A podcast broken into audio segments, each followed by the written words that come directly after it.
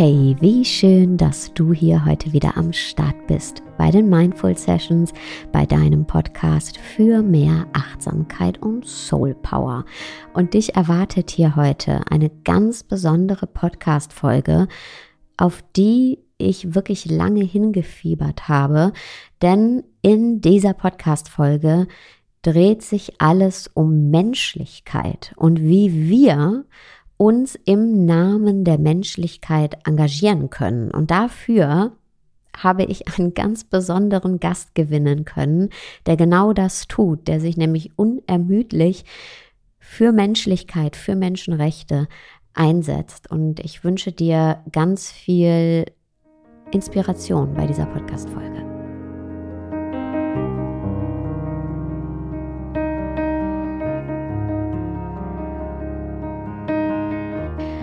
Okay, ich bin ein bisschen aufgeregt, denn ich habe heute einen ganz besonderen Gast mit einer ganz wichtigen Mission. Sein Name ist Erik Marquardt. Er ist bei den Grünen und er ist Mitglied des Europäischen Parlaments. Sein Themenschwerpunkt ist Flucht, Migration und Menschenrechte.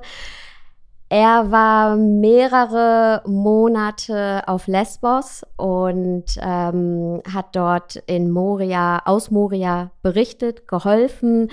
Er hat ähm, Leave No One Behind gegründet.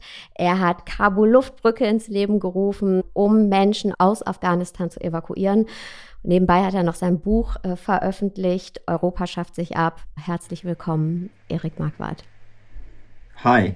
Hi. Wie gesagt, ich habe es schon angekündigt, ich bin ein bisschen aufgeregt, weil ich mit sehr großer Ehrfurcht verfolge, was du tust. Und meine erste Frage an dich wäre, wie geht's dir? Weil du bist ja wirklich im unermüdlichen Einsatz. Wie geht's Erik Marquardt heute? Jetzt?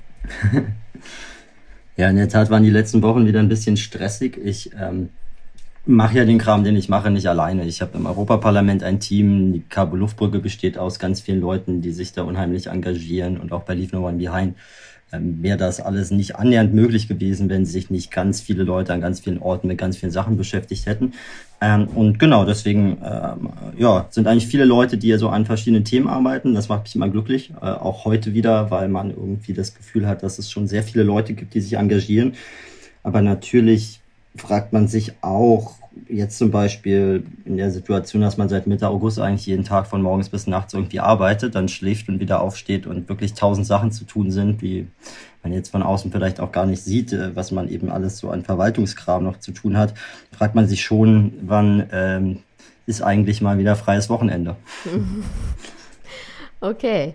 Und wie kann ich mir denn ähm, die Organisation von zum Beispiel Kabul Luftbrücke vorstellen? Also wie du schon sagst, das machst du nicht alleine, aber du hast es ja oder ihr habt es ja sehr schnell dann ins Leben gerufen. Wie, wie kann man sich das vorstellen? Es gab ja einige Leute, die irgendwie auch im Laufe der Zeit äh, gemerkt haben, seit Anfang August, okay, in Afghanistan, was da läuft, das ist alles nicht so vielversprechend, äh, wenn man den Frieden in Afghanistan im Blick hat oder auch die Freiheiten, die die Menschen dort eigentlich haben sollten.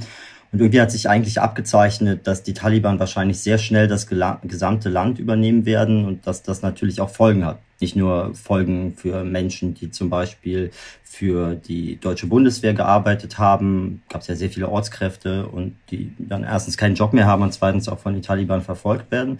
Es hat aber natürlich auch Folgen für ganz viele Menschen, die sich zum Beispiel für Frauenrechte eingesetzt haben. Die Frauen in Afghanistan erleben jetzt, wie es eben ist, wenn man unterdrückt wird. Ähm, es war vorher auch nicht so, dass in Afghanistan jetzt ähm, Frauenrechte ein Thema war, über das man nicht mehr reden musste, weil alle Rechte schon äh, da waren.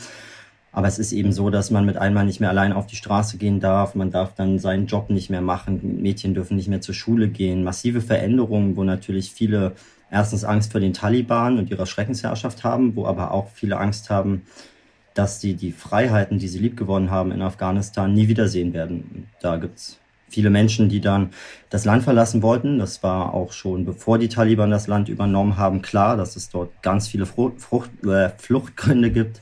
Und dann haben wir eigentlich so, ja, Mitte August ähm, uns mit verschiedenen Leuten zusammengesetzt und geguckt, was kann man eigentlich tun. Und uns war klar, Erster Punkt ist, es gibt ganz viele Leute, die sich engagieren wollen, aber wie bei vielen dieser aktuellen Situationen gibt es dann eigentlich nicht einfach einen sichtbaren Ort, wo man sagt, okay, hier kann ich mich engagieren, hier kann ich zum Beispiel über ein einfaches Tool meine Abgeordneten anschreiben und mal gucken, wer ist überhaupt mein Wahlkreisabgeordnete und wie kann ich der jetzt mal schnell eine Mail schreiben und was könnte man da eigentlich schreiben? Wie kann man sich auf eine Newsletter eintragen, wo man dann regelmäßig informiert wird? Wie kann man in den sozialen Medien sich engagieren? Welche Beiträge kann man teilen? Das haben wir zuerst versucht, dass es irgendwie einen Ort gibt, an dem man sich engagieren kann. Und dann haben wir aber parallel schon geschaut, hm, auch im Wissen, dass einfach sehr viele Menschen evakuiert werden müssen in den kommenden Wochen, ähm, dass wir mal schauen, was kann man eigentlich selbst zur Evakuierung beitragen, weil es ja zum Beispiel auch viele Leute aus der zivilen Seenotrettung gibt, mit denen ich schon länger auch vieles äh, zusammen mache, die ja eigentlich schon bei der Seenotrettung gesagt haben, wir wollen nicht einfach zuschauen und was einfordern und sagen, es muss alles besser werden und der Staat muss das jetzt machen. Das muss man natürlich auch tun und eigentlich ist es gar nicht die Verantwortung der Zivilgesellschaft zu evakuieren, aber man muss eben schon aus unserer Sicht auch schauen, wie kann man darüber hinaus eben klar machen, dass vieles auch möglich ist, was man vielleicht nicht so für möglich hält. Und deswegen haben wir uns gleich zusammengesetzt und geguckt, welche Voraussetzungen braucht man eigentlich, um Menschen aus Afghanistan evakuieren zu können? Und äh, wie kann man das dann auch praktisch organisieren, zum Beispiel mit einem Flugzeug, mit Bustransporten in Kabul? Wie kommt man eigentlich in diesen Flughafen rein? Mit wem muss man da reden? Ähm, welche Papiere brauchen die Menschen? Wie kann man sich mit den Papieren, die die Menschen haben, dafür einsetzen, dass sie dann auf offiziellen Listen landen, also auch anerkannt wird, dass sie fliehen müssen und da legale Wege bekommen? Und diese ganzen Fragen waren dann irgendwie zu klären und das war wirklich eine krasse Zeit ab Mitte August, so zwei bis drei Wochen, wo ganz viele Leute kaum geschlafen haben. Da kamen immer neue Herausforderungen, immer neue Telefonate, die man, man führen musste mit dem Auswärtigen Amt und ganz vielen anderen Stellen. Also ich hatte echt Tage, wo ich über 22 Stunden an einem Tag telefoniert habe und äh, das tagelang.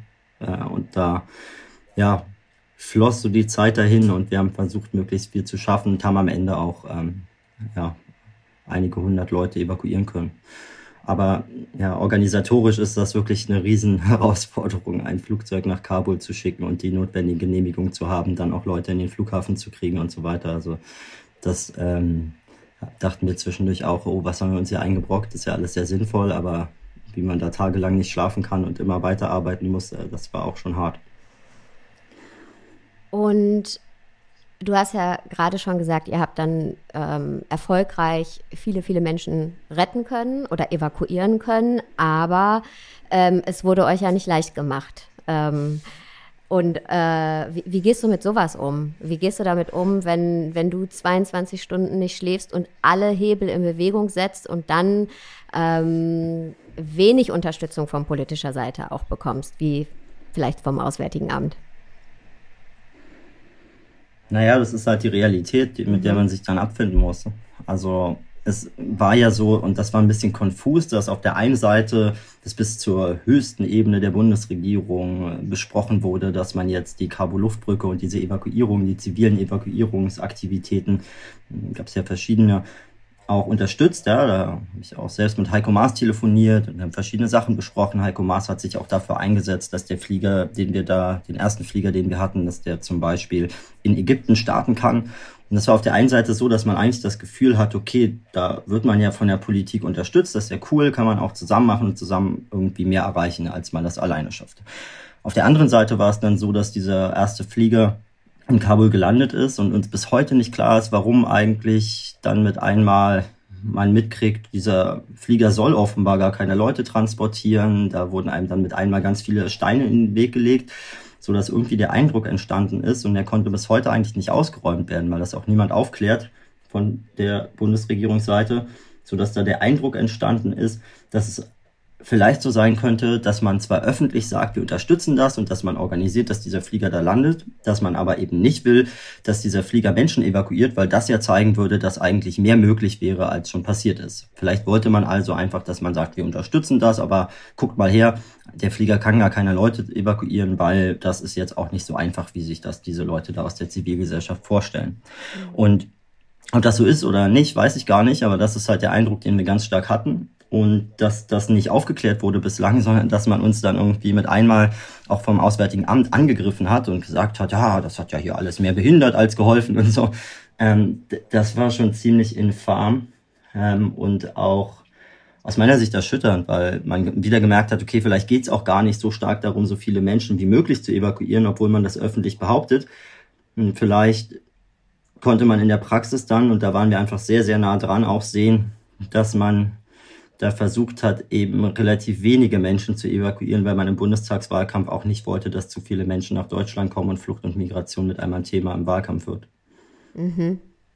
Ich habe das von außen betrachtet und ja, also ich fand es richtig erschreckend, wie hinterher gesagt wurde, ja, es ist, siehst, es hat mehr behindert als gebracht. Also es war eigentlich auch für Außenstehende offensichtlich, dass das, wie du hast es gerade infam genannt. Ja, vielleicht noch ganz kurz, ne, weil es gar nicht so mh, hm, also das sind ja völlig absurde Vorwürfe, die da gemacht wurden. Also wenn man zum Beispiel sagt, und das hat die Bundesregierung dann so gesagt, ja, und da, die haben so oft angerufen. Und in der Tat haben wir viel mit dem Auswärtigen Amt telefoniert, weil man für ganz kleine Probleme irgendwie 30 Anrufe brauchte, weil sich irgendwie niemand zuständig fühlt und sagt, melden sich da, dann melden sich da, dann hat man sich im Kreis gemeldet und war wieder bei der ersten Person. Und da hatten wir einfach eine Situation, über die wir öffentlich gar nicht geredet haben. Wir haben fünf Tage quasi Nachrichtensperre gemacht, weil wir nicht wollten, dass irgendwie die Operation dadurch gefährdet wird, dass wir irgendwie eine falsche Aussage machen und mit einmal ähm, sagen, oh, an diesem Hotel, da gibt's übrigens einen Sammelpunkt und da evakuieren wir jetzt und dann kommen da 20.000 Leute hin und unser Fluchtweg ist zu. Ja? Und ähm, da haben wir wirklich gar nicht kommuniziert auch nicht darüber, dass wir schon drei Tage lang versucht haben, endlich eine Genehmigung vom Auswärtigen Amt zu bekommen. Die hätten nur eine E-Mail da an die Botschaft in Katar schicken müssen. Dann hätten wir schon dreimal 200 Leute auf dem Weg zum Flughafen haben können. Und das war schon völlig absurd. Und dass wir dafür viel telefoniert haben, ist völlig logisch aus unserer Sicht und ich glaube aus jeder Sicht gewesen, weil wir nicht einfach sagen wollten, ach so, ja, dann evakuieren wir halt niemanden mehr. Entschuldigung, dass wir einmal angerufen haben. Natürlich haben wir versucht, das durchzudrücken. Und hat ja am Ende dann auch geklappt. Aber wenn die Bundesregierung sich hinstellt und sagt, das hat ja mehr behindert als gefördert, weil da waren so viele Anrufe, dann sagt sie damit implizit ja wirklich, dass ein Militäreinsatz der Bundesrepublik Deutschland behindert werden kann, weil ein paar Leute irgendwo anrufen. Also ich meine, das ist doch völlig, völliger Quatsch. Man, man muss doch irgendwie ein bisschen sozusagen Restwürde behalten, auch als Bundesregierung und sagen, okay, Militäreinsatz ist jetzt nicht durch zwei Leute mit dem Handy zu beeinflussen. Naja. Ja, das absolut. Ja. Ähm, Frontex. Ja. Ja, ähm, um da mal den, den Bogen zu schlagen. Äh, auch da ist es ja so, dass einfach zugeschaut wird, wie Menschenrechte verletzt werden. Das kann man so sagen, genau. Oder ähm, lehne ich mich damit zu weit aus dem Fenster, wenn ich das sage? Ja, es ist, glaube ich, sogar noch ein Schritt weiter. Also man versucht eben, dass möglichst wenige zuschauen, wenn Menschenrechte verletzt werden. Und da haben wir eine ganz interessante Situation. Frontex ist ja eigentlich im, im Zentrum der Aufmerksamkeit, wenn es um die Außengrenzen der Europäischen Union geht, die Frage von Menschenrechtsverletzungen, haben wir im letzten Jahr sehr viel diskutiert und wir haben auch im Europäischen Parlament dann so eine Untersuchungsgruppe eingerichtet, um zu untersuchen, was hat Frontex da eigentlich falsch gemacht oder nicht. Und ich bin auch Mitglied dieser Gruppe und ich habe da auch sehr viel zu diesen Pushbacks mitrecherchiert, versucht das in die Presse zu bekommen und auch so ein paar Kontakte geknüpft zu Leuten von der Bundespolizei, die das auch nicht gut finden, was dort passiert ist und wo man dann ja einfach äh, an verschiedene Dinge zugespielt wurden, die auch medial ausgewertet werden konnten. So, das erstmal als ähm, ja, vorausgeschickt. Und was man sich, glaube ich, klar machen muss, ist, dass bei den wirklich inzwischen systematischen Menschenrechtsverletzungen, Misshandlungen auch von Schutzsuchenden an den Außengrenzen, besonders in Bulgarien, Griechenland, teilweise Rumänien, aber auch in Kroatien, Malta und Italien. Auch in Spanien, ja, muss man auch dazu sagen. Also wirklich systematisch an den Außengrenzen werden dort Leute misshandelt und ihrer Rechte beraubt. Und da sind aber vor allem eben die Mitgliedstaaten und ihre Küstenwachen und Grenzpolizei aktiv, die das durchführen und eigentlich eben auch teilweise Spezialeinheiten, die dann vermummt irgendwelche Aufträge ausführen. Äh, das wurde jetzt auch vor glaube ich, anderthalb Wochen oder so in der Recherche nochmal dargelegt, ganz ausführlich, äh, dass da Spezialeinheiten wirklich die Leute misshandeln und vermummt ohne Abzeichen irgendwie in andere Länder zurückschicken. Völlig illegal, große Verbrechen, die da passieren. Aber da muss man wirklich sagen, dass es nicht vor allem Frontex ist, das das macht. Frontex ist eher ein Feigenblatt, das dazu dient, dass solche Verbrechen nicht geahndet werden. Und wie passiert das? Hm, Frontex hat zum Beispiel ähm, eine Luftaufklärungsmission in Griechenland und hat dann einige Menschenrechtsverletzungen beobachtet. Diese Videoaufnahmen, die sie machen und direkt nach Warschau streamen, wurden dann teilweise geleakt und da hat Frontex dann eigentlich, man könnte sagen, aus Versehen dazu beigetragen, dass Menschenrechtsverletzungen überhaupt sichtbar wurden. Normalerweise versucht man nämlich ja keine Aufnahmen davon zu machen, wenn man Menschenrechte verletzt, weil das sind eher eventuell Beweise. So, und dann hat man in der Folge aber nicht gesagt, oh, äh, das müssen wir jetzt aber genau untersuchen und da muss Frontex jetzt viel intensiver drüber fliegen und gucken, was dort passiert, sondern hat gesagt, okay, dann ziehen wir Frontex ab. Und inzwischen, das hat man auch an der ungarischen Grenze gemacht, auch an der kroatischen Grenze, haben wir eine Situation, wo dort, wo wirklich systematische Menschenrechtsverletzungen stattfinden, Frontex überhaupt nicht mehr präsent ist, weil Frontex potenziell leichter Informa bei, bei Frontex potenziell leichter Informationen nach außen dringen. Das hat aber, das heißt jetzt nicht, dass Frontex irgendwie eine Menschenrechtsbeobachtungsorganisation ist, aber im Verhältnis von der Möglichkeit, Mitgliedstaaten zu überwachen und Frontex zu überwachen, ist es einfach leichter, Frontex zu überwachen. So, das ist leider ein bisschen ein kompliziertes Thema. Ähm, und äh, weil das so kompliziert ist, vielleicht nochmal in kurz. Äh, die Frage war ja, man schaut einfach dabei zu, dass Menschenrechte missachtet werden. Ähm, ja, das stimmt. Aber es schauen eben verschiedene Leute auch nicht nur zu, sondern auch wirklich gezielt weg, damit man bestimmte Informationen an bestimmten Stellen nicht hat. Und das macht es parlamentarisch dann sehr schwer, das aufzuarbeiten und auch für Gerichte sehr schwer, da Konsequenzen äh, walten zu lassen. Wie kann, wie kann ich mich denn jetzt als Person, als Privatperson ähm, da engagieren? Oder wie kann ich an die Infos kommen, die gezielt versucht werden, nicht nach außen getragen zu werden? Also wo, wo sagst du, kann ich mich vielleicht vor dem Engagieren noch, wo kann ich mich informieren?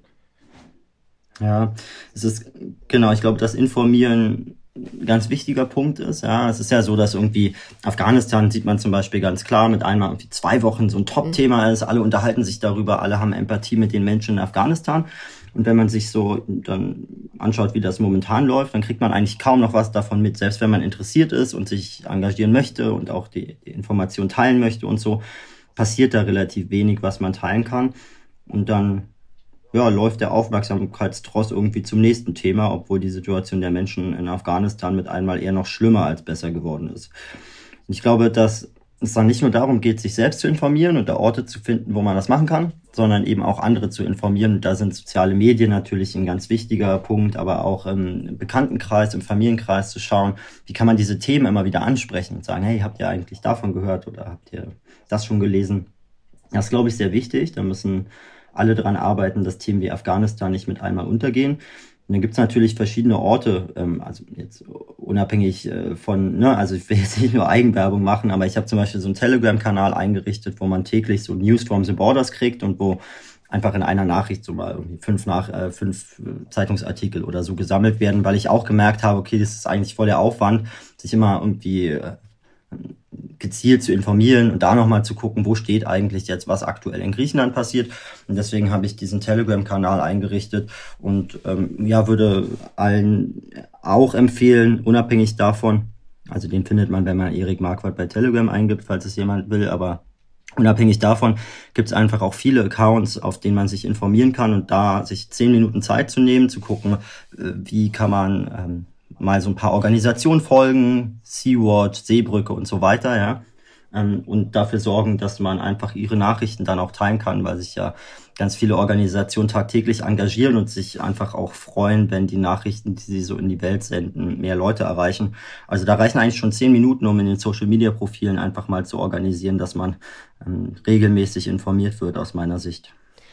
Ja, da will ich auch alle zu ermutigen, weil ich, ich merke selber, diese Social Media Bubble, die ist auf der einen Seite natürlich ähm, ist es gut, weil dann gewisse, auf gewisse Missstände hingewiesen werden kann. Aber wenn man nicht den ähm, Organisationen oder den Aktivisten selber folgt, dann ist es irgendwie nur, solange der Hashtag trendet und es ist eben nicht damit getan, dass ich irgendwas mal reposte und nach zwei Wochen ist es nicht mehr äh, in meinem Feed und das war's dann. Also, dass man mhm. wirklich ähm, den Organisationen auch selber folgt. Weil ich, ich bin da auch so ein bisschen zwiespältig, weil auf der einen Seite finde ich das natürlich super, dass wir dieses Medium haben. Aber auf der anderen Seite ist es auch so ein bisschen, ja, okay, ich habe dann den Hashtag gepostet und das war dann mein Aktivismus oder meine Aufklärungsarbeit. Und wenn es dann nicht mehr ausgespielt wird, ist es für mich vorbei. Dass man wirklich auch da im Research aktiv ist äh, und sich nicht so bespielen lässt einfach nur. Ich glaube, das ist ganz, ganz wichtig. Total. Und dann gibt's ja auch verschiedene Möglichkeiten, sich zu engagieren. Ne? Werde ich auch andauernd gefragt. Äh, habe auch in meinem Buch dazu noch mal ein bisschen was geschrieben. Und irgendwie habe ich bei der Recherche für das Buch so erst gedacht, ja, okay, dann suche ich mal so ein paar Beispiele raus, wo kann man sich engagieren. Habe es auch irgendwie gemacht, aber eigentlich ist mir auch aufgefallen, also wenn man sich engagieren will, und das geht überall, dann gibt's halt super viele Orte, wo man, also auch wenn man zehn Minuten die Woche Zeit hat, wenn man eine Stunde Zeit hat, wenn man nichts mehr anderes machen will, gibt's für alle Fälle irgendwie Möglichkeiten, sich einzubringen.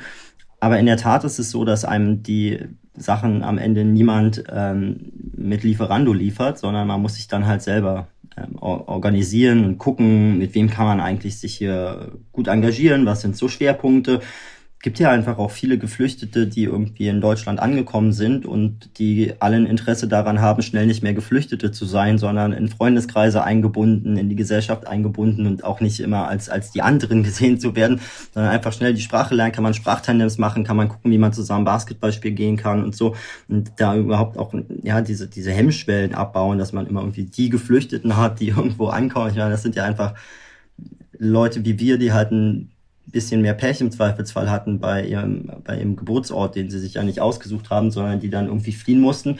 Ähm, das sind in allen Fällen keine schönen Geschichten, die Menschen dazu erzählen haben, aber es ist eben so, dass sie gemeinsam ähm, versuchen, ähm, Leute zu finden, die mit ihnen gemeinsam einfach eine gute Zukunft aufbauen, Perspektiven schaffen und Wohnungen suchen und Jobs finden und was man halt alles so machen muss. Und da gibt's unheimlich viele Möglichkeiten und ähm, ja, können mir gerne auch Leute irgendwie schreiben, wenn sie da nichts finden, aber vorher bitte zehn Minuten googeln. Yes. Eine andere Sache. Du hattest es eben kurz angesprochen bei der Evakuierung aus Afghanistan und der Wahl, ja, dass man eben ne, das auch für die Wahl nutzen wollte, beziehungsweise dass man nicht zu viele Menschen aufnimmt. Der Rechtsdruck in Deutschland. Ähm, rechts wird nicht müde, mit irgendwelchen Vorurteilen Propaganda zu machen gegen Flüchtlinge. Also Vorurteile sind aber natürlich keine Fakten und in deinem Buch hast du ja auch ganz viele Fakten gegen Vorurteile.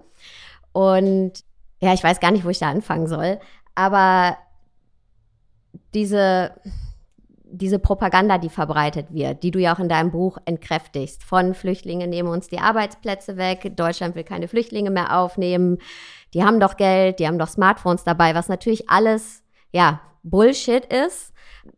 Man darf eigentlich nicht müde werden zu diskutieren. Wie, wie gehst du damit um? Ich meine, du bist auch in deinem, in deinem Netz, aber wie kann ich als Sarah ähm, solange ich in meiner Bubble aktiv bin, die haben alle die Meinung wie ich, die haben auch nicht diese Vorurteile. Wie komme ich an diese anderen Menschen ran?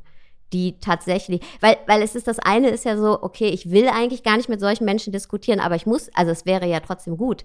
Wie, wie, wie schafft man da irgendwie ähm, einen Common Ground, dass man überhaupt ins Gespräch kommen kann? Oder sagst du, das geht nicht?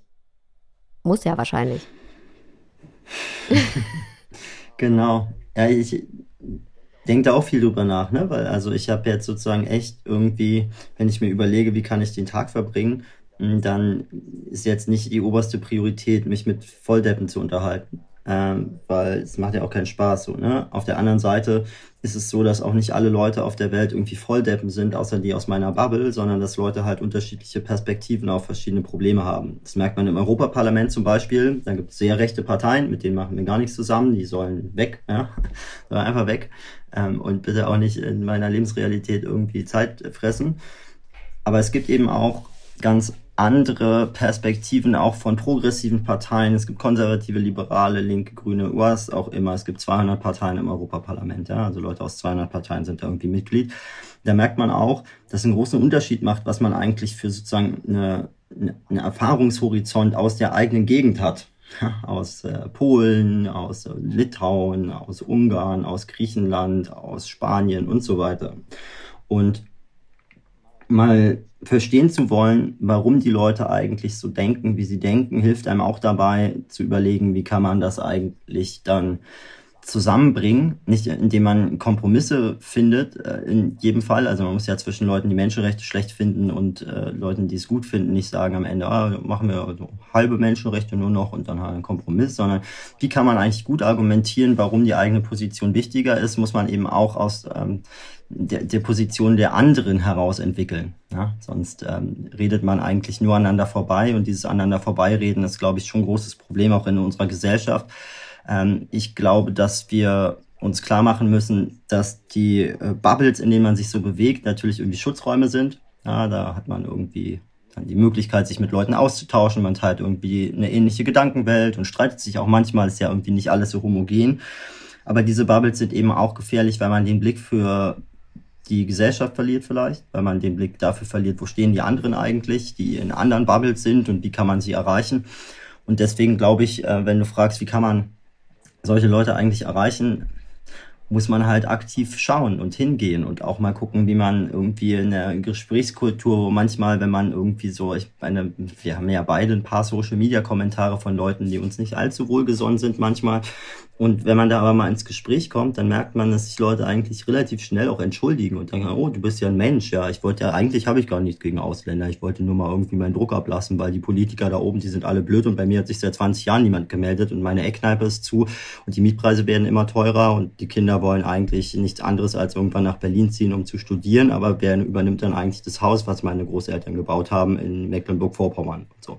Und keine Ahnung, da verstehe ich manchmal auch so ein bisschen, dass sich Leute gar nicht irgendwie nur sozial abgehängt fühlen, sondern dass sie sich auch irgendwie kulturell abgehängt fühlen, weil sie einfach nicht verstehen, warum ähm, man sich jahrelang irgendwie gar nicht um ihre sozialen, was auch immer Probleme gekümmert hat ähm, und die vor 20 Jahren vielleicht noch mal einen Brief an ihren Abgeordneten geschrieben haben, aber er hat ja nicht geantwortet und seitdem sind das irgendwie die anderen, die eh nur an ihrem eigenen Wohlergehen interessiert sind, die da in Berlin oder so und dann kommt irgendwie 2015 und mit einmal ist ein halbes Jahr irgendwie kümmern sich alle um Leute aus Syrien und man weiß gar nicht so genau, ja, wo kommen die eigentlich her und warum überhaupt und warum überhaupt aus Syrien und irgendwie finde ich, sie sehen auch alle komisch aus oder was. Ähm, so ein bisschen rassistischen Mainstream gibt's ja einfach auch. Ähm, da also weiß nicht, ob ich sozusagen Verständnis dafür habe, ja, aber ich verstehe erstmal, dass die Leute sich wundern, warum kümmern sich Menschen um Menschen aus Syrien mit einmal. Ich habe keine Ahnung von Syrien, aber um mich hat sich noch niemand gekümmert. So und dass dass da irgendwie so ein Graben entsteht, den man wieder zuschütten muss, ist ja irgendwie auch logisch. Und das ist halt dann am Ende auch ein bisschen die Aufgabe von Politik und Gesellschaft zusammen, zu schauen, wie man nicht einfach den Graben immer tiefer gräbt und sich dann wohlfühlt, weil man in seiner Bubble irgendwie klarkommt, weil wir uns auch klar machen müssen, und sorry, dass ich so einen langen Monolog halte, aber ich glaube, wir müssen uns auch klar machen, dass wir halt keine Gesellschaft mehr sind, wo irgendwie drei Leitmedien sozusagen die Gesellschaft informieren, sondern wo es ganz unterschiedliche Orte, Orte der, der Meinungsbildung gibt und, und dass Politik diese Orte erreichen muss und das zusammenbinden muss, damit man wieder ein gemeinsames Verständnis von auch Moral und Werten hat. Ja? Das ist eben schon wichtig. Also die Integrationsleistungen, über die ja viel bei Geflüchteten zum Beispiel geredet wird, also sie müssen sich integrieren und die Sprache lernen. Also wenn man gesellschaftliche Integration in der Demokratie will, dann hat man da echt schon auch viele Aufgaben in Deutschland, ohne dass jemand kommt. Und da finde ich, muss man ganz intensiv dran arbeiten und sich das einfach bewusst machen. Da hinkt Politik ein bisschen hinterher.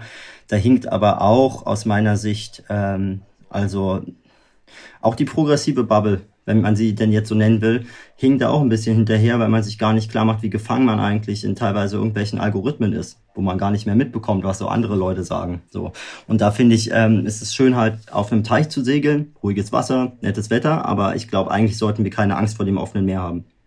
Ja, absolut. Ähm, kann ich äh, so unterzeichnen. Ich hatte 2016 hier ein Erlebnis. Also ich habe es richtig gespürt auch. Ich meine, wir wohnen hier im Prenzlauer Berg, ist alles ja super easy. Aber auch ich hatte mehrfach dann zum Beispiel ein Vorfall, dass ich ähm, rausgegangen bin und äh, so ein Typ gesagt hat oder zwei, äh, ja, Leute wie du nehmen uns die Arbeitsplätze weg. Und im ersten Moment habe ich gedacht, okay, boah, und habe auch nichts gesagt. Aber dann ist es nochmal passiert und dann habe ich gesagt, okay, was ist denn deine Arbeit? So, also ich mache Folgendes, was machst du denn? Und dann das hat mich echt Überwindung gekostet, ne? weil natürlich meine eigene Wut ja, und aber ich habe hinterher zwei Stunden mit denen geredet und du hast auch gemerkt, ey, die, die wurden halt, sozial wurden die halt abgehängt leider. Äh, oder die wurden, da wurde sich nicht drum gekümmert. Und in dem Moment, in dem ich ins Gespräch gegangen bin, war so, okay, ich kann jetzt einfach mal reden. Dann war es auch so, ja, so habe ich das ja gar nicht gemeint und da, da, da, da, da. Aber dann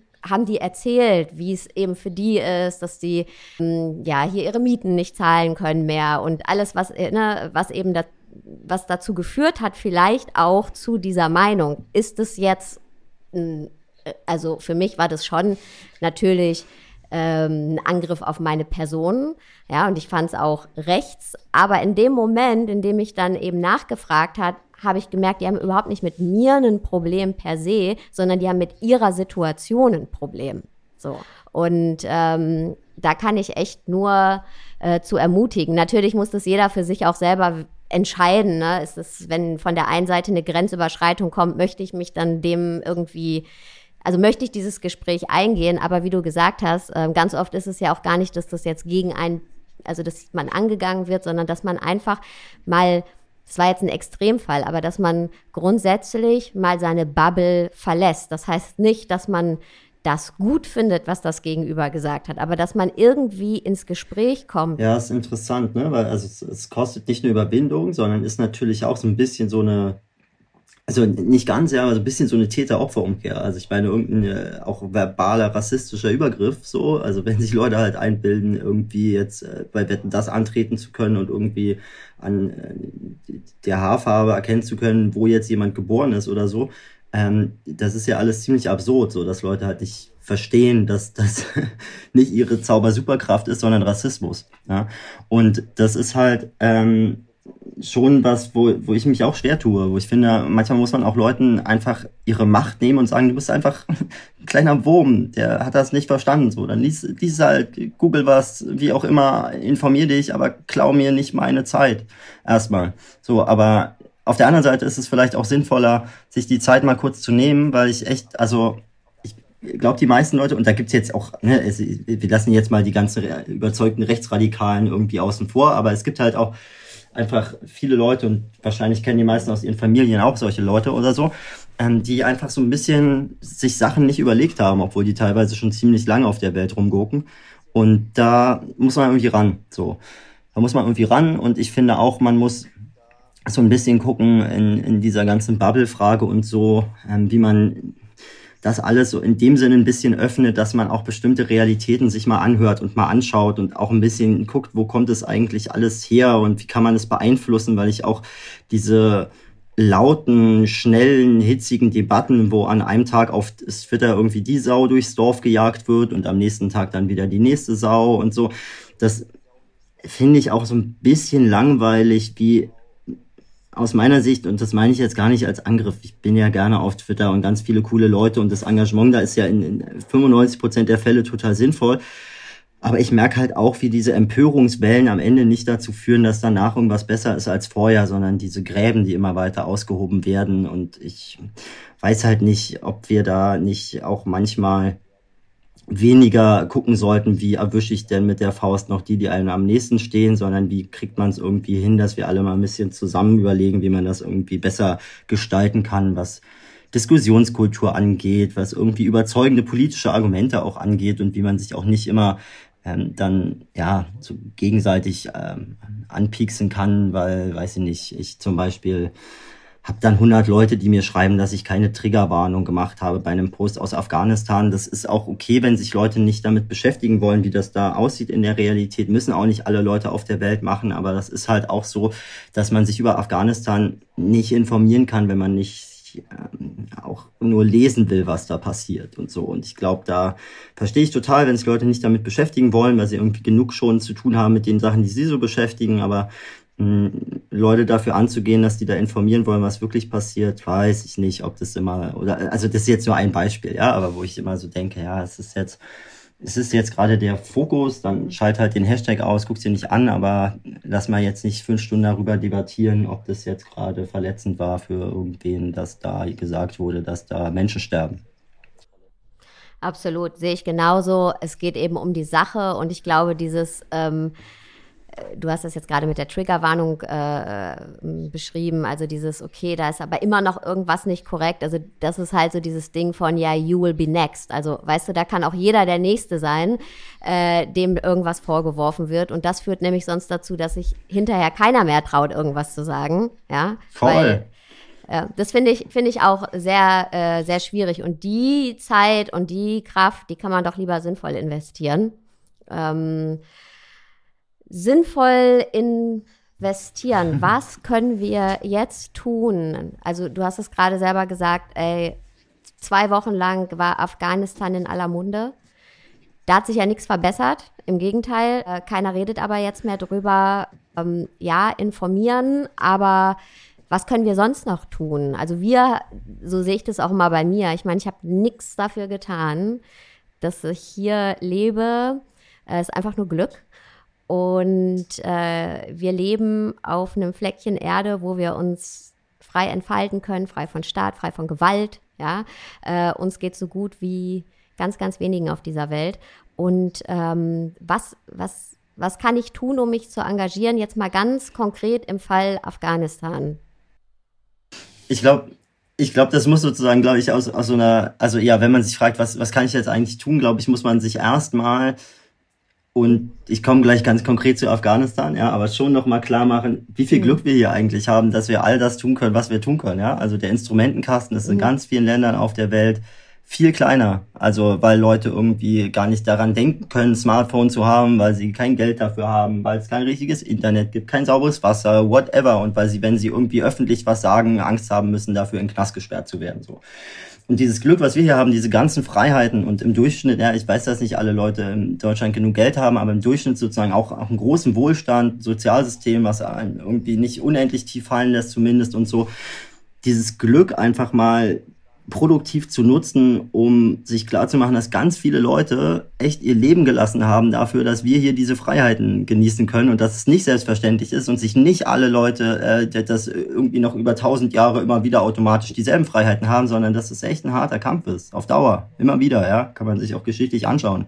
Ist alles nicht so stabil, wie wir manchmal glauben, äh, besonders wenn man über längere Zeithorizonte schaut. Und da bin ich echt in einer Generation aufgewachsen, die das, glaube ich, für zu selbstverständlich hält, dass das alles so ist, wie es ist. Und wo ähm, ja auch nicht so vielleicht allen richtig klar ist, dass Demokratie halt echt harte Arbeit ist. Und dann ganz konkret zu Afghanistan. Also als wir diese Leave No One Behind Kampagne gemacht haben, hatten wir so drei Säulen, ne? Informieren, spenden, handeln. Und alle drei Säulen sind eigentlich ganz wichtig. Also Informationen sind wichtig, die muss man auch teilen. Irgendwie, wenn Aufmerksamkeit auf einer Situation ist, weil die Informationen viele Leute erreichen, dann entsteht da auch politischer Handlungsdruck. Ähm, ohne Spenden kann man vieles nicht machen und das ist äh, bei Afghanistan-Evakuierung ganz konkret so, dass wir schon gerne auch mehr Menschen evakuieren würden, aber das halt nicht bezahlen können und die Leute schon gar nicht. Ne? Also wir wollen ja jetzt auch kein Reiseunternehmen sein, wo wir irgendwie Tickets verkaufen, sondern wir wollen das halt irgendwie den Leuten irgendwie alles abnehmen, was auch an Kosten entsteht. Das ist halt ein Land, wo, glaube ich, Bruttoinlandsprodukt pro Kopf bei ungefähr 500 US-Dollar liegt. Und wenn dann so eine Flucht, keine Ahnung, sagen wir, zwei bis 10.000 Euro kostet, weil man da an verschiedenen Stellen einfach Geld ausgeben muss und gerade Flugtickets zum Beispiel ultra teuer sind, ja. Allein von, von Kabul nach Pakistan irgendwie 2.500 Dollar oder so. Ja, dann haben die meisten Menschen das Geld einfach nicht, selbst wenn sie legal eigentlich fliehen könnten. Und da sind Spenden schon auch wichtig, auch um irgendwie Strukturen aufzubauen, die sich damit dauerhaft beschäftigen können, weil können nicht alle nur in ihrer Freizeit machen, ganz ehrlich gesagt. Ne? Wir haben zum Beispiel ganz viele Ehrenamtliche. Wir versuchen jetzt auch Leute anzustellen bei der Kabul-Luftbrücke, die selbst evakuiert wurden, die hier eh neu ankommen müssen, die halt irgendwie einen Job brauchen und die dann halt, sobald sie Arbeitsrecht haben, auch bei uns super arbeiten können, weil die natürlich von Afghanistan viel mehr Ahnung haben, die Sprache sprechen und so als wir. Ja, es ist ja macht ja Sinn, da ExpertInnen zu holen und da kamen glücklicherweise gerade einige aus Afghanistan. Und solche Sachen müssen natürlich auch irgendwie bezahlt werden. Da muss man vor allem dann auch ein bisschen gucken, kann man nicht ein Projekt auch längerfristig unterstützen, auch mit kleinen Beträgen, zum Beispiel sagt man irgendwie monatlich ein paar Euro oder so, dann ist so ein bisschen Planungssicherheit bei diesen Organisationen da und muss auch gar nicht die Kabul-Luftbrücke sein. Es gibt auch viele andere sehr coole Organisationen, die in Afghanistan eine Menge richtig Gutes auch noch weitermachen werden. Und Handeln, das ist halt immer die große Kunst. Also wie schafft man es denn irgendwie wirksam zu sein und was zu machen? Ich hoffe auch, dass die neue Bundesregierung da mehr Optionen gibt, als irgendwie, dass man Schilder malen kann, um gegen sie zu demonstrieren, sondern dass man auch guckt, wie kann man denn eigentlich der Zivilgesellschaft mehr Freiraum geben, also Aufnahmeprogramme in Kommunen machen, in Ländern, auch Aufnahmepatenschaften machen, wie es in Kanada teilweise ganz gut funktioniert, dass auch Gruppen sich zusammentun können und sagen können, ich möchte jetzt aber dieser Familie möchte ich jetzt mal helfen, dass sie evakuiert wird. Und dann übernehmen wir irgendwie auch Verantwortung für die Leute und gucken, dass sie zu Sprachkursen kommen. Und da glaube ich, ist viel Potenzial, was der Staat auch ermöglichen kann, weil der eigentlich die Leute wie uns, die Leute wie uns, der Staat, also ich bin ja jetzt selber so Politiker, ja, aber sage ich mal, so Leute, die sich engagieren wollen, in eine Situation drängt, wo die eigentlich in der Opposition sind. Also irgendwie können sie die Entscheidung dann gut oder schlecht finden und dann kann man da irgendwie gegen demonstrieren oder auch nicht und äh, so, aber man wird irgendwie gar nicht so richtig mitgenommen. Und irgendwie, wenn man sich engagieren will, wird es auch teilweise gar nicht so richtig wertgeschätzt, habe ich das Gefühl. Und ich glaube, da ist richtig viel Potenzial bei der Regierung. Aber es ist auch jetzt schon in der Zivilgesellschaft super viel Potenzial, was man eigentlich machen kann für Aktionen und so. Da gibt es Handlungsmöglichkeiten. Wir haben ja auch schon gesagt, ne, Leute ähm, begleiten, wenn sie hier ankommen oder Sprachtandems machen, wo man ja selber auch noch eine andere Sprache teilweise lernen kann und so. Mhm. Ähm, ganz viele Möglichkeiten, aber auch, dazu möchte ich auch aufrufen, ähm, sich einfach in den Gruppen, die es schon gibt, zu engagieren und da neue Ideen einzubringen und so, das ist gut. Und natürlich kann man auch handeln, indem man bei irgendeiner demokratischen Partei Mitglied wird. Ähm, das muss ich schon auch nochmal dazu sagen, weil manchmal denkt man ja, oh, diese Parteien, die da irgendwas machen, aber Parteien sind halt auch nur Mini-Demokratien, wo die von denen gestaltet werden, die mitmachen. So, das ähm, entsteht ja nicht aus dem luftleeren Raum, was Parteien so machen und manche die sich eigentlich gerne engagieren würden, sagen dann immer, nö, Partei, das ist nichts für mich, äh, ich möchte was anderes machen. Okay, aber dann muss man sich auf Dauer auch nicht wundern, wenn die Parteien ohne einen Sachen entscheiden. Also dazu vielleicht noch ein Satz, nämlich ganz lustig, dass man sich immer bei den Wahlen richtig doll engagiert und sagt, alle müssen zur Wahl gehen, alle müssen abstimmen und und es ist super super wichtig, dass man zur Wahl geht. Aber es ist eigentlich interessant, dass so wenig Leute sagen, dass es auch wichtig ist, was bei der Wahl eigentlich zur Auswahl steht. Also da macht kaum jemand, ne, unter ein Prozent, glaube ich, der deutschen oder ein bis zwei Prozent der deutschen Gesellschaft sind Mitglied in Parteien. Also nur ein bis zwei Prozent ähm, derjenigen, die in Parteien sein könnten, gestalten eigentlich mit, was zur Wahl steht. So ganz deutlich gesagt. Und das ist irgendwie ein bisschen schade. Und du warst ja vorher oder bist immer noch, aber vorher war es, glaube ich, so dein, dein einziger Beruf, Fotojournalist. Und du hast ja irgendwann, also das habe ich in deinem Buch gelesen, gesagt, okay, für dich kam die Entscheidung, ähm, dann in die Politik zu gehen, also den Wechsel zu machen, weil als Journalist kannst du aufmerksam machen, aber nichts ändern. Und in der Politik kannst du aktiv was mitändern. Und wenn jetzt jemand sagt, okay, ey, ich habe da Bock drauf, ich kann mir das vorstellen, wo, wo, melden die sich dann bei der, also zum Beispiel die, die Grünen haben jetzt hier bei mir im Prenzlauer Berg, weiß ich, wo die sind, da wüsste ich jetzt, wo ich hingehe, vielleicht die erste Anlaufstelle. Kann man da einfach mal reinmarschieren ja. ins Büro? Ja, kann man. Und das ist auch, also ne, es ist halt von Ort zu Ort unterschiedlich und machen unterschiedliche Leute und die sind nicht überall gleich oder so, aber so wie ich das erlebt habe, gibt es da eine sehr offene Kultur und da kann man zu Facharbeitsgruppen gehen, die sich mit einem Thema wie, weiß ich nicht, Klimapolitik beschäftigen oder gegen äh, Rechtsextremismus oder für also Migrationspolitik, die funktioniert. Und da gibt es so Facharbeitsgruppen auf Landesebene, auf Bundesebene etc. Und die haben eigentlich oft ähm, eine sehr offene Kultur, wo auch niemand sagt, aber du musst erst Mitglied werden, bevor du hier mal was sagen darfst, sondern wo man einfach gucken kann, ähm, ist das was für mich oder nicht? Und wenn man jetzt auf Kreisverbandsebene da irgendwie nichts findet, dann findet man irgendwelche anderen Orte, wo man sich äh, auch in der Partei engagieren kann, wo man sich auf Newsletter eintragen kann, auf äh, Mailverteilern diskutieren oder bei irgendwelchen Konferenzen vorbeischauen. Ähm, das also ist wirklich ziemlich viel, was so passiert und wo ich mich immer wundere, warum so wenig davon Gebrauch machen, dabei zu sein. Und du hast eben auch angesprochen, zum Beispiel Cabo-Luftbrücke, ähm, dass ihr viele ehrenamtliche Mitarbeiter habt. Wenn Mitarbeiterinnen, wenn jetzt jemand sagt, hey, ähm, da würde ich gerne unterstützen. Braucht ihr da noch Leute? Wäre das was? Oder man muss ja auch mal aufpassen, dass man den Menschen nicht mehr im Weg steht, als man tut. Ne? Ähm, Würdet ihr euch unter, über Unterstützung freuen oder? Ähm ja, Unterstützung ist immer super ja? auf jeden Fall. Wir haben tatsächlich relativ viele Leute, die auch sagen, hey, ich könnte mir vorstellen, da irgendwie zu helfen und hier und da. Und ich glaube auch, dass die Cabo-Luftbrücke die Aufgabe hat, zu schauen, wie kann man denn den ganzen Menschen dann auch einen Ort geben, zu helfen und so. Ähm, wir haben jetzt aber auch relativ klar gesagt, dass er die nächsten ein, zwei Wochen wir erstmal versuchen, so eine Grundstruktur aufzubauen, die äh, funktioniert. Ja, also nur, dass man es mal kurz gesagt hat, da gibt's dann irgendwie so ein Mediendepartment, dann gibt's Leute, die kümmern sich um Fundraising, dann gibt's so Operations Department, die irgendwie Evakuierung planen, Case Management, was sich mit den ganzen Mails und den Fällen beschäftigt und versucht da irgendwie zu informieren und so tausend Dinge, wo man erstmal gucken muss, dass irgendwie so ein bisschen Teams entstehen und man nicht einfach nur sagt, wir machen jetzt, äh, hier kommen noch 20 Leute, weil die wollten da auch und da noch 30 Leute und dann äh, hat man irgendwie große Sitzkreise geschaffen die ähm, sich gut unterhalten können, aber am Ende keine Lösung finden für die ganz akuten Dinge. Deswegen brauchen wir erstmal ähm, so ein bisschen Zeit, einfach diese Struktur aufzubauen, aber freuen uns natürlich, wenn Leute da irgendwie mitmachen wollen, sich engagieren wollen. Ähm, da, genau, haben wir nur jetzt zum Beispiel erstmal gesagt, okay, wir suchen jetzt erstmal gerade Leute, die mehr als 20 Stunden die Woche da irgendwie auch, auch arbeiten wollen, gucken mal ein bisschen eine Probephase machen und gucken, wer kann sich das irgendwie gut vorstellen, in so einem Umfeld da irgendwie zu arbeiten auf Dauer und wer nicht und so. Und versuchen da so ein paar Leute erstmal fest zu verankern und ein paar Ehrenamtliche dazu zu packen und dann bauen wir das so langsam auf, weil die Gefahr ja ähm, auch ist, dass man ansonsten ähm, so sehr schnelles Wachstum hat, sich ganz viele Leute engagieren, aber das alles nicht so gut funktioniert und dann auch Leute frustriert sind. Ja. Und genau. Dass es nicht nachhaltig ist dann. Ne? Nee, genau. Aber das, also sollen sich auf jeden Fall Leute melden, die Lust haben mitzuhelfen. Also am Ende gibt's immer genug zu tun. Und äh, wenn es ein, zwei Wochen dauert mit der Antwort, dann nicht böse sein, aber es wird.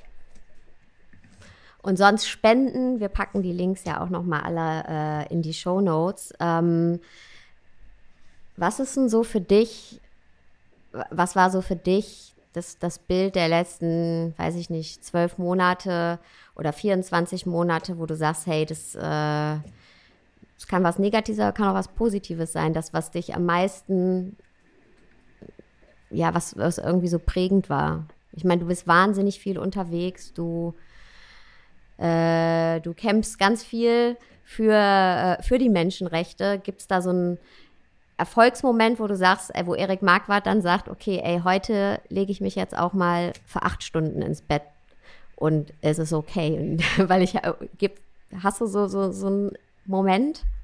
Naja, ich habe also, ich habe jetzt regelmäßig Situationen, wo ich mir auch mal denke, keine Ahnung, ist mir jetzt egal, ich schlafe einfach aus und ich gucke auch irgendwelche Serien, wo ich mich immer davor hüten sollte, dass man nicht irgendwie mit einmal noch seriensüchtig wird nebenbei, obwohl man schon keine Zeit hat für alles, ja. Aber also es ist jetzt auch nicht so, dass ich jetzt voll die krasse Maschine bin, die den ganzen Tag irgendwie so nur arbeitet oder so, ja. Also das, ich meine, er ist ja auch nur ein Mensch, so weißt du, man muss halt auch mal gucken, dass man irgendwie noch klarkommt. So nebenbei hat ja auch noch irgendwie so drei Leute, die man ab und zu mal sehen will und äh, eine Familie und so. Also genau. Deswegen, also ähm, ein Bild, naja, ich habe ja, ich habe ja wirklich lange als ähm, Fotograf gearbeitet und Fotojournalist und ich weiß gar nicht, also ich bin vielleicht auch so ein bisschen, also Bilder schocken mich gar nicht so krass mehr. Und ich äh, habe aber schon, also das war natürlich ein toller Moment jetzt zum Beispiel bei der Cabo-Luftbrücke, wenn dann Leute, die ähm, man unterstützen durfte bei der Evakuierung, ähm, einfach ankommen und sich wieder mit ihrer Familie irgendwie in die Arme schließen, in Deutschland sind. Und dass das auch der Anfang von einer langen Reise ist, ähm, wenn man in Deutschland ankommt, die Sprache lernen muss und dass nach diesen vielen glücklichen Momenten der Ankunft auch noch harte Momente kommen, wo man irgendwie äh, in einer neuen Realität sich befindet und das alles auch nicht ganz so einfach ist, klar. Aber diese, diese Momente fand ich schon, schon sehr schön, weil natürlich auch ähm, ja, viele Leute daran irgendwie ganz viel gearbeitet haben und auch viele SpenderInnen und so dazu beigetragen haben, dass es überhaupt möglich wird. Und dann so Erfolgserlebnisse zu haben, ist, glaube ich, auch ganz gut. Auch weil man oft die Situation hat, dass man sich immer so große Ziele steckt. Ja, man will irgendwie die ganze Welt retten und so. Aber mh, hm, wenn man erst zufrieden ist, wenn die ganze Welt gerettet ist, hat man ganz große Chancen, ähm, äh, bis zum eigenen Ableben nicht mehr zufrieden zu sein. Und deswegen, glaube ich, muss man sich halt auch an den Dingen erfreuen, die man erreichen kann. Und äh, habe aber auf der anderen Seite eben auch viele harte Bilder gesehen. Ja. Ich kriege halt täglich irgendwelche Leaks von irgendwelchen Pushbacks. Gestern gerade wieder ein Bild von ähm, einer Person, die gestorben ist an der kroatisch-bosnischen Grenze vor zehn Tagen gefunden wurde. Und Tiere haben sich äh, schon daran zu schaffen gemacht und die Hälfte vom Körper aufgegessen und so. Und das sind halt auch Bilder, mit denen man sich beschäftigen muss, wo man irgendwie merkt, okay, also Aufklärung bei diesen Fällen kommt halt auch nicht, wenn man sich nicht kümmert. Ähm, da passieren, ähm, also äh, ja, habe ich ein breites Spektrum an Bildern, die in meinem Kopf rumgeistern aus den letzten Jahren und da kommen auch täglich welche dazu. Aber auf der anderen Seite ganz gut, dass ich zum Beispiel, also ich freue mich, dass mir viele Leute auch so Leaks geben und Sachen, äh, ich eigentlich von überall sehr viele Informationen bekomme und man dann gucken kann, was man damit anfangen kann. Ähm, deswegen, genau, nehme ich mir ab und zu mal eine Auszeit, aber es ist auch echt, ähm, echt genug zu tun. Das glaube ich. Und ähm, noch mal ganz kurz zu deinem Buch. Europa schafft sich ab. Also du hast dazu geschrieben, korrigiere mich, wenn es nicht richtig ist, wenn sich die illegale und gewaltvolle Abschottung an den europäischen Außengrenzen fortsetzt, dann haben wir ein Problem nämlich dass das Fundament des friedlichen Zusammenlebens aus Rechtsstaatlichkeit, Menschenrechten und Achtung der Menschenwürde in Gefahr ist. Ja. Hast du eine Prognose für die Zukunft? Nö, habe ich nicht. Das ist die Prognose wahrscheinlich. Nein, also ich meine, also ich habe jetzt in dieser ganzen Corona-Zeit und so schon gemerkt, wie diese systematische Gewalt immer schlimmer wurde. Ja? Also wie dann halt nicht nur Leute mhm. zurückgebracht werden an der kroatisch-bosnischen Grenze, sondern man regelmäßig Berichte bekommt, dass Leuten wie die Fingernägel gezogen werden, dass Menschen nackt ausgezogen werden, dass ihnen da irgendwie ähm, ja Verbrennungsverletzungen zugefügt werden, dass es sexualisierte Gewalt an der Grenze gibt, die Handys gestohlen und verbrannt werden und da das ist alles so offensichtlich. Ja, ich meine, da gibt es eine Müllkippe, wo die ganzen Handys liegen, äh, die man irgendwie verbrannt hat und trotzdem behaupten dann noch demokratisch gewählte Regierungen, dass äh, das alles nicht stattfindet und das sei ja Propaganda und ähm, diese Entwicklung, dass es also auch nicht nur diese systematische Menschenrechtsverletzung gibt, sondern dass darüber auch systematisch gelogen wird und dass auch eigentlich so ein Mantel des Schweigens über diese ganze Realität gehängt wird, wo sich auch die deutsche Bundesregierung ganz, ganz ehrlich gesagt, ja, ohne ist ja kein Wahlkampf mehr, ja, also einfach wo Horst Seehofer sich hinstellt und sagt, ja, keine Anzeichen dafür, dass da irgendwas schlecht läuft. Ähm, das, das ist halt krass. Also das ist wirklich krass und ich würde mir eigentlich wünschen, dass sich da viel mehr Leute drüber empören und auch klar machen, dass das halt nicht nur so ein Nebenthema ist. Deswegen habe ich das Buch auch so genannt ähm, und das auch geschrieben, ja, mal auf äh, 200 Seiten, weil man sonst ja immer nur so wenig Platz hat, dass man sich nochmal klar macht, was da eigentlich passiert. Also ich meine, man zeigt immer mit dem Finger auf andere Staaten und Diktaturen und sagt, aber die sind irgendwie böse, die achten die Menschenrechte nicht. Und, und das stimmt ja alles. Aber was passiert eigentlich, wenn man in den Spiegel guckt und da genau hinschaut? So Und das, das finde ich halt schade, dass man da ähm, auch im Parlament in Brüssel ja, dann immer reden hört, wie wichtig irgendwie alle Menschenrechte, europäische Werte, das Zusammenleben, Menschenwürde und so weiter ist. Und dann fährt man aus Brüssel an die europäischen Außengrenzen und sieht halt, dass das zwar gesagt wird, ähm, dass es aber eine ganz andere Realität gibt. Und diese Diskrepanz zwischen dem, was man sein will und dem, was man ist, ist halt was, was mich sehr beschäftigt. Bitte holt euch dieses Buch. Europa schafft sich ab. Sehr, sehr wichtig. Erik, danke für deine Zeit. Danke für die Einladung. Danke für alles, was du tust. Vielen, vielen Dank. Na, dank dir. Danke. Bis dann. Und ich möchte mich auch bei dir bedanken, liebe Zuhörerin, lieber Zuhörer, dass du dir die Zeit genommen hast für dieses wirklich wichtige Thema und dass du, ja, dass du dir Zeit für diese Podcast-Folge genommen hast. Und ich wünsche dir einen wunderschönen Tagabend, wo auch immer du gerade bist.